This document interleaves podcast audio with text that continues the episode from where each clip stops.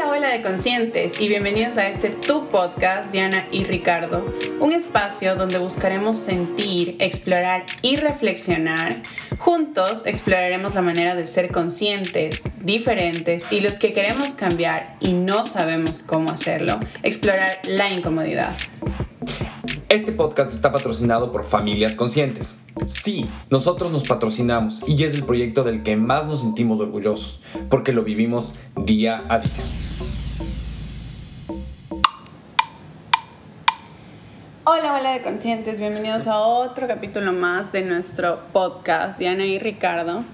Hoy eh, estamos desde otro lugar, nada que ver con Toronto.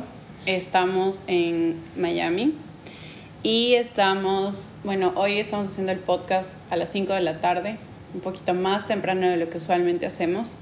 Y vamos a hablar de un tema súper importante que nos importa no solo a los padres, sino creo que debería ser a toda la sociedad. Cómo criar a un hijo inclusivo. Para algunos tips de cómo eh, pueden proporcionarles esto a sus niños. Y aquí está a mi lado Ricardo. ¿Cómo estás? Hola, bien, gracias. Este tema me parece súper importante, pero antes de comenzar con el tema, les quiero recordar que nos sigan en nuestras redes sociales. El proyecto está como familia.consciente. Eh, Diana está como Diana F-Viteri y yo estoy como Ricardo Gijón E. También tenemos nuestro canal en YouTube que está igual como Diana y Ricardo y obviamente por Spotify y todas las plataformas de podcast que nos están escuchando. Vayan, nos ayudan bastante si le dan like, se suscriben y nos siguen absolutamente todo. Y activan la campanita. Listo, y eh, como son las 5 de la tarde y acabamos de almorzar, la verdad es que nosotros en esta ocasión estamos solo con agua, porque estamos bajando un poco la comida, pero les quiero recordar que este espacio es para que ustedes se diviertan, se relajen y hoy vamos a tocar un tema muy importante social, como dijo Diana, y que a mí me encanta mucho. Cuéntame. Bueno, entre ello, eh, hoy publiqué algo sobre el tema y por algo también vamos a hablarlo. Eh, han pasado ya semanas esperando las primeras palabras de mi hijo y estoy a punto de escuchar muchas de ellas. De hecho, ya dice un poco mamá, papá y así. Pero, ¿no te has preguntado cuán, cómo vas a responder tantas cosas que a veces vienen los niños tan inocentemente, pero con preguntas tan fuertes. ¿Cómo les vas a responder? ¿Cómo vas a guiar su camino?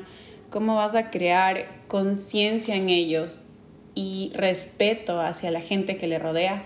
Y cuando ahora se ha vuelto tan parte de la vida el tener eh, dos papás o dos mamás, y cuando te preguntan, ¿por qué mi amigo tiene dos papás? ¿Cómo le vas a contestar? Realmente son preguntas que como padres debemos hacernos y también como sociedad, porque si viene un sobrino mío a preguntarme, quiero saber cómo puedo contestarle. Sí. En realidad los temas que estás diciendo y cómo los vamos, yo creo que eso es una formación que tenemos que darlo como personas y nosotros tenemos que estar abiertos a absolutamente todos estos temas y no solo con el tema de la sexualidad, sino también con el tema del racismo, etnias, gente que puede hablar, gente con discapacidades, absolutamente todo. ¿Ok?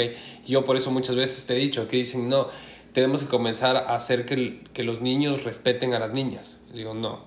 O sea, en realidad yo a mi hijo yo le quiero educar para que él respete a todas las personas sin importar su condición. Y estos temas de comenzar a pensar qué va a pasar, nos hace unas, unos padres conscientes y una, y una familia consciente para saber qué les vamos a decir, porque esto es nuevo para nosotros.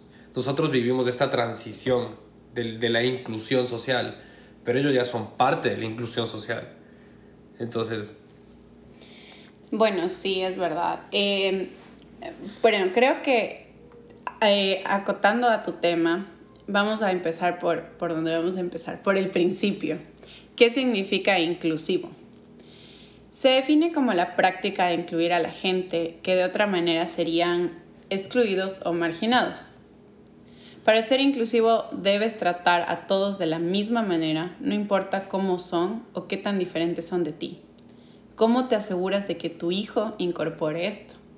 Yo tengo varios tips que te voy a dar y en base a eso podemos ir discutiendo si a ti te parece o crees que podríamos darle más opciones a los niños. Y no solo a los niños, porque creo que como adultos también tenemos que cambiarnos un poco el chip y decir, siempre es tiempo de cambiar y obviamente manejar también la inclusión desde el lado del ejemplo, porque desde ahí vamos a darle a los niños también la oportunidad de que si ellos son esponjas que absorben lo que ven en, nuestros, en sus padres, en sus tíos, en todo, en sus abuelos, puedan darse cuenta de que eso es parte de la vida, respetar, ser inclusivos.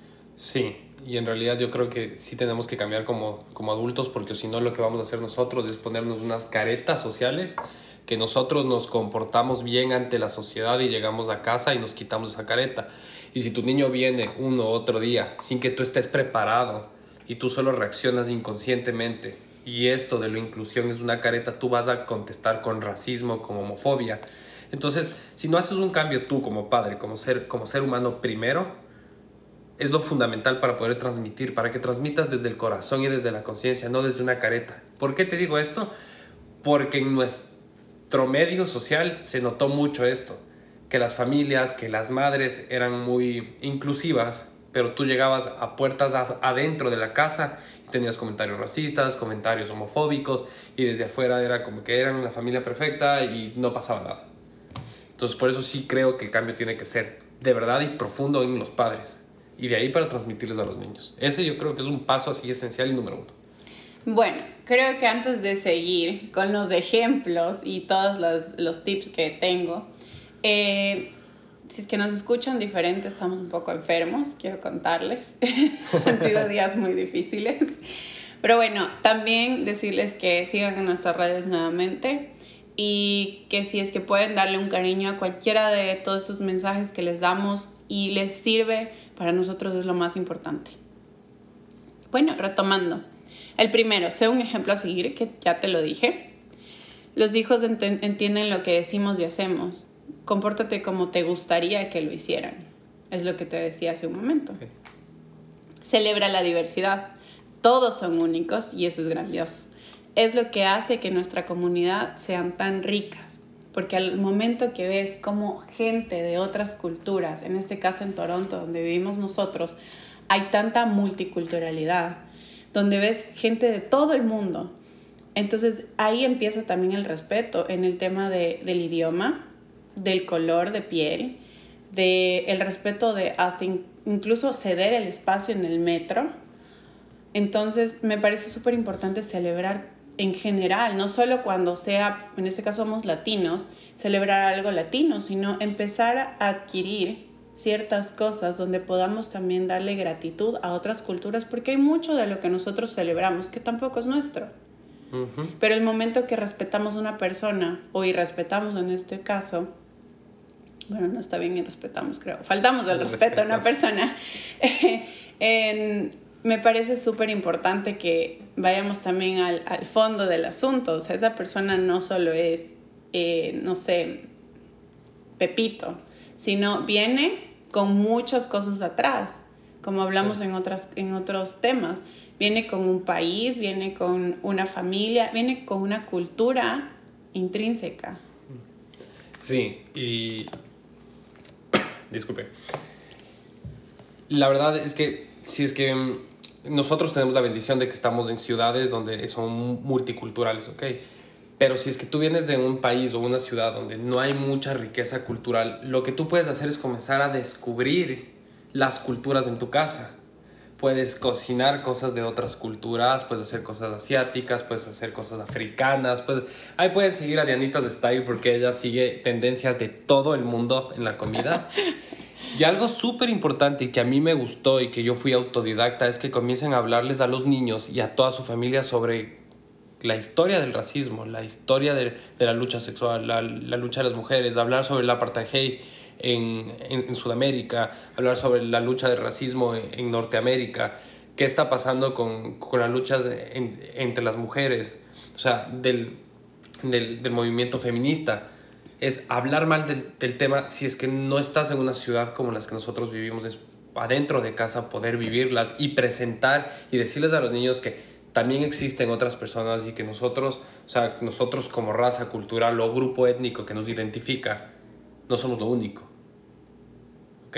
Entonces sí, fue súper importante eso. En eso añado el siguiente, que es trata a los demás como quieres que te traten a ti. Justamente lo que acabas de decir.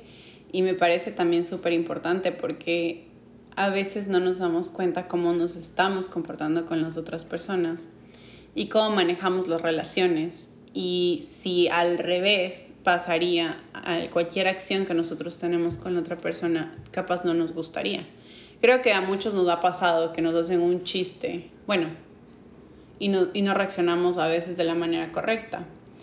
Eh, pero si tú lo haces, quieres que reaccionen de una buena manera y no siempre va a ser así.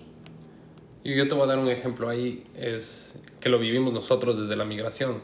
Nosotros no habíamos vivido etapas o fases de racismo. Solo habíamos, sabíamos lo que era el racismo, nosotros respetábamos a las culturas, pero era un tema que lo veíamos lejos, porque decíamos, eso es para la raza negra o eso es para otros tipos de razas. Nosotros vinimos de estos países y fue como que comenzamos a sentir el racismo y nosotros dijimos que no quiero en la vida tratar así yo a una persona o que les traten así a mis hijos o algo así. Entonces es como lo que tú dices, pero con un ejemplo de que cuando ya lo vives es mucho más fuerte se intensifican los sentimientos por mil. Lo que pasa es que hay ciertas cosas que están muy Em, no sé, habladas en la sociedad. Y no topamos, por ejemplo, estos temas de que el racismo no solo es hacia la gente de, de, de piel color oscura, sino también es hacia, hacia latinos en este caso. O sea, en otros países donde, no sé, cualquier persona también nos trata mal. Entonces, eso es donde yo quiero romper. O sea, creo que la discriminación es en todo sentido, no solo en un aspecto que a uno le, le beneficie o le perjudique. Bueno, vamos a otra. Eh, la colaboración, participación y cooperación. Hay que mover con esto. Cuando son niños, lo importante de eh, enseñarles a que ayuden a la gente, a que cooperen en ciertas actividades, permite que conozcan gente y se den cuenta de que es importante es importante aprender y, y entender de, de ellos, que es un poco también con lo que venía atrás, ¿no?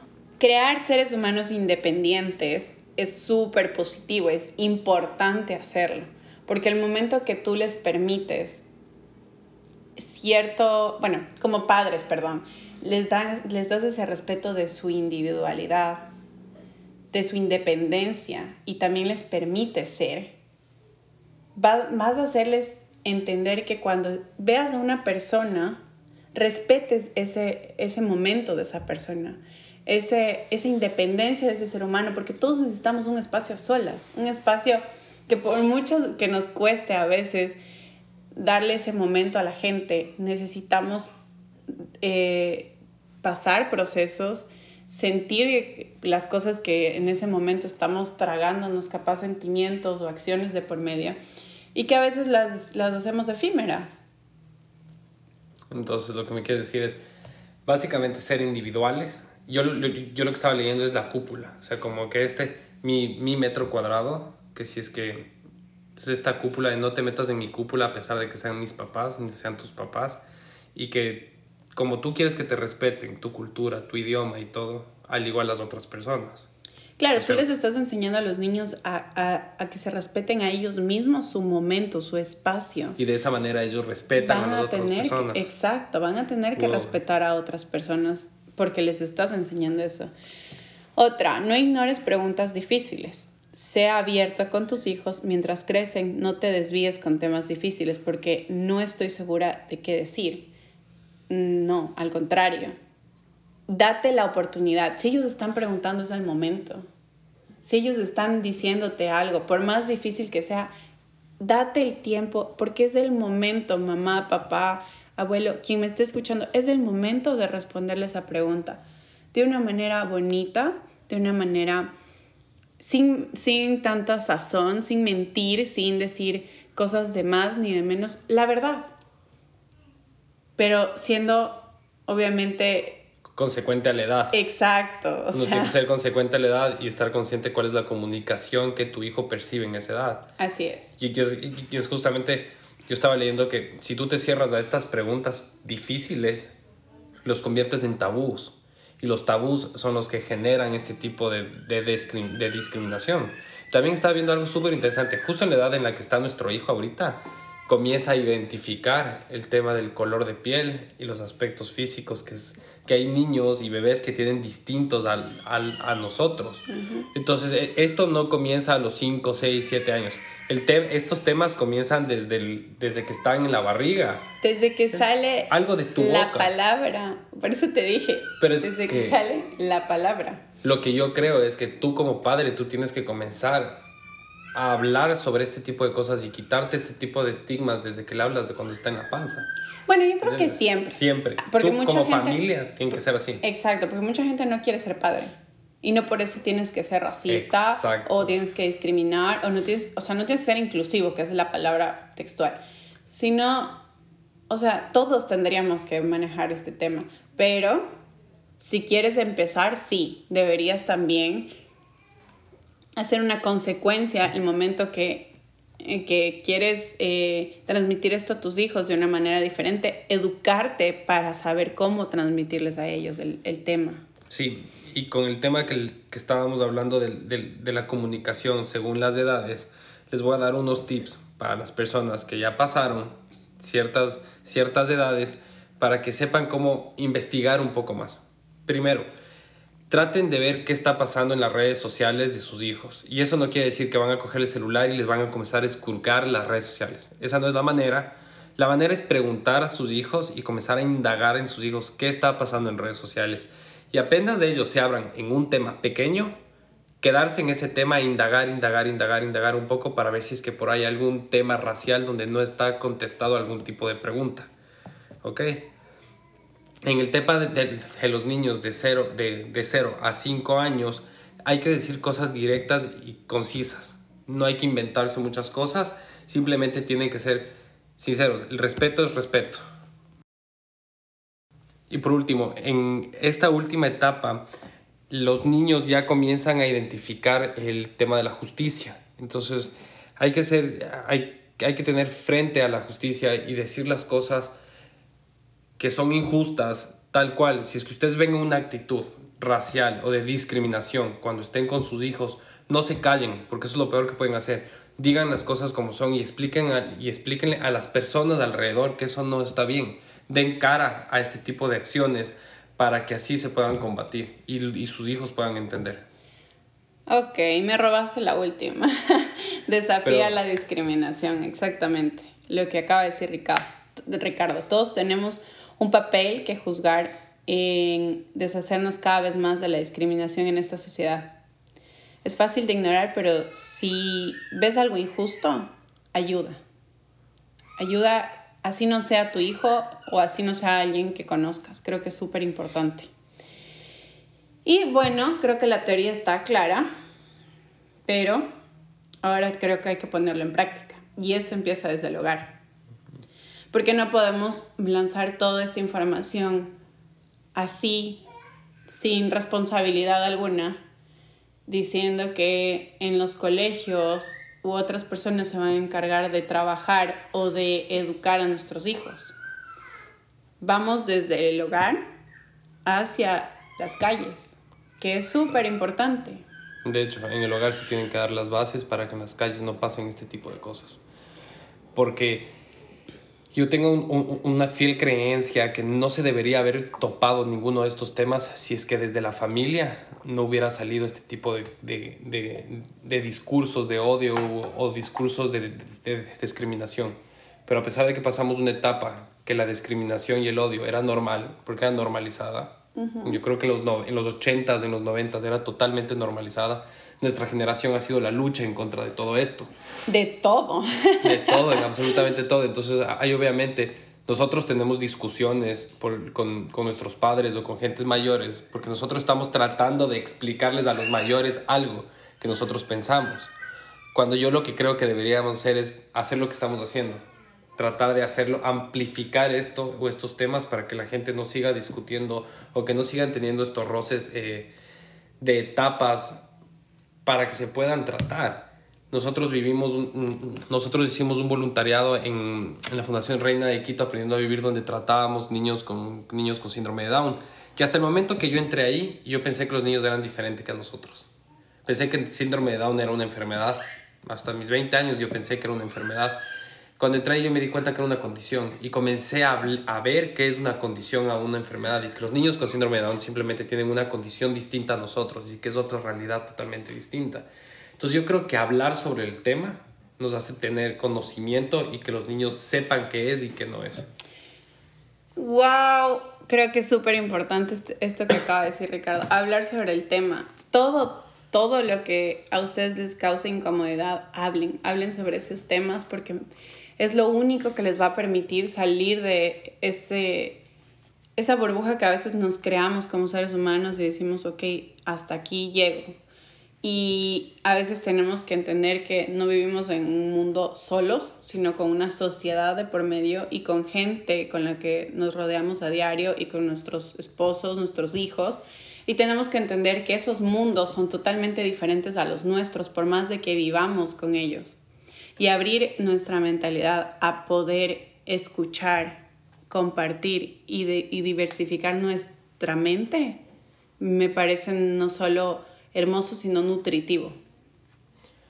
Yo creo que podríamos decir como la palabra, vuelve a aparecer esta palabra que es empatía. Exacto. Si tú generas personas empáticas, no tienes por qué estar tratando este tipo de cosas. Una persona empática, como tú lo acabas de decir, conoce todo lo que tiene una persona cargada.